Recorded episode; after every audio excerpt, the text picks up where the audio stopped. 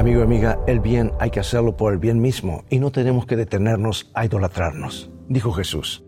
Por eso, cuando ayudes a los necesitados, no lo publiques a los cuatro vientos, como hacen los hipócritas en las sinagogas y en las calles para que la gente hable bien de ellos.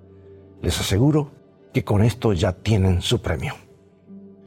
Cuando tú ayudes a los necesitados, no se los cuentes ni siquiera a tu amigo más íntimo. Tremendo consejo de Jesús, ¿verdad? Si esta vez le preguntaron al británico Sir Ernest Shackleton, un famoso explorador en la Antártida, cuál había sido su peor momento que había pasado en el continente helado. Y uno podría suponer que contaría algo relacionado con alguna terrible tempestad de nieve, pero no fue así. Él contó que el peor momento que había sido había sido una noche cuando él y sus hombres estaban acurrucados entre sí en una choza de emergencia y se habían repartido las últimas raciones de alimento. Después que los hombres ya estaban roncando, Shackleton siguió despierto con los ojos medio cerrados. De pronto notó que uno de los hombres hizo un movimiento subrepticio. Mirando de soslayo en su dirección, vio que el hombre le quitaba a otro hombre una bolsa de galletas de su mochila.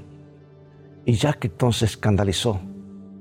Hasta ese momento él hubiera confiado la vida en ese hombre. Ahora tenía sus dudas. Pero al seguir mirando, vio que el hombre abrió su propia bolsa de galletas sacó su último bocado de alimento y lo puso dentro de la bolsa del otro hombre, colocándola dentro de su mochila. Y cuando Shackleton contó la historia, dijo, no me atrevo a decir el nombre del hombre.